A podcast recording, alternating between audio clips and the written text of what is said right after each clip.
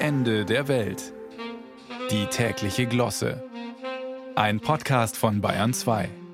Der Wiener Zoo will die Namen seiner Tiere künftig nicht mehr als Marketinginstrument einsetzen, teilte der dortige Direktor vor ein paar Wochen mit. Allerdings sollen die Tierbabys entgegen anderslautenden Berichten weiterhin einen Namen bekommen. Den Elefanten Tonga, Numbi und Abu droht diesbezüglich also keine unmittelbare Gefahr und auch Eisbär Ranzo, Giraffe Amari und Krokodil Durango müssen sich nicht grämen. Aber so wie es aussieht, bekommen sie halt keine neuen Werbeverträge. Dabei könnte ein Krokodil wie Durango doch glaubwürdig Büffelmozzarella und Zebratomaten anpreisen. Krokodile verstehen bekanntlich auch was von Mundhygiene, aber wie dem auch sei, Tiere sollen nicht mehr vermenschlicht werden. Umgekehrt gilt das übrigens genauso. Die internationale Tierschutzorganisation PETA warnte davor, Menschen als Ratte, Angsthase, Schwein, Kuh oder Ziege zu beschimpfen. Besser seien neutrale Fachbegriffe wie Verräter, Feigling, Arsch, Kohlkopf oder Dickschädel. Alles andere diskriminiere die Tiere. Mal sehen, ob sich unsere Politiker daran halten. Die Tölpel, Hornochsen und Kamele werden es ihnen ebenso danken wie die Ziegen, Gänse und Puten, womit wir natürlich direkt bei Hubert Aiwanger wären, der sich mal darüber beschwerte, dass ausgerechnet die Hornochsen das Gehör der Medien fänden. Wobei das Gehör der Medien ist ja für Politiker noch nicht ganz so unheilvoll wie das Gehörn der Medien, offenbar eine Unterart der Wiederkäuer.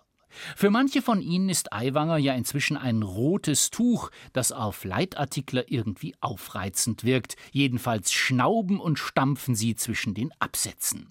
Mal abwarten, wie die Corrida endet. Wer meint, Markus Söder sei in dieser Arena der Torero, der täuscht sich. Er wurde von Wirtschaftsminister Robert Habeck vielmehr als Kamel im positiven Sinn bezeichnet, weil er auf dem Weg durch die Corona-Wüste so viel Zähigkeit bewiesen habe.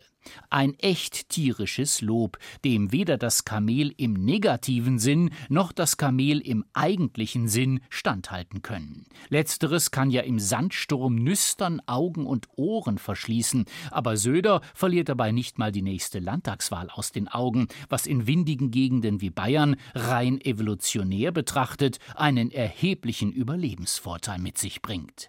Das ist nicht zu unterschätzen, seit Außenministerin Annalena Baerbock im letzten Karneval nach eigener Aussage damit liebäugelte, als Leopard durch Aachen zu pirschen und Christian Lindner den Jagdschein gemacht hat. Kein Wunder, dass Olaf Scholz auf eine Kinderfrage gestand, über sein Lieblingstier müsse er länger nachdenken. Seit ihm Wirtschaftsblätter vorwerfen, regelmäßig von Weinbergschnecken überholt zu werden, kommt da eigentlich nur noch die Seeanemone in Frage. Die bewegt sich angeblich einen Zentimeter pro Stunde, wenn auch nicht immer voran. Tierische Vergleiche bieten sich also nicht immer als Marketinginstrument an, da hat der Wiener Zoo schon recht. Die Tränen von Krokodil Durango, die müssen wir aushalten.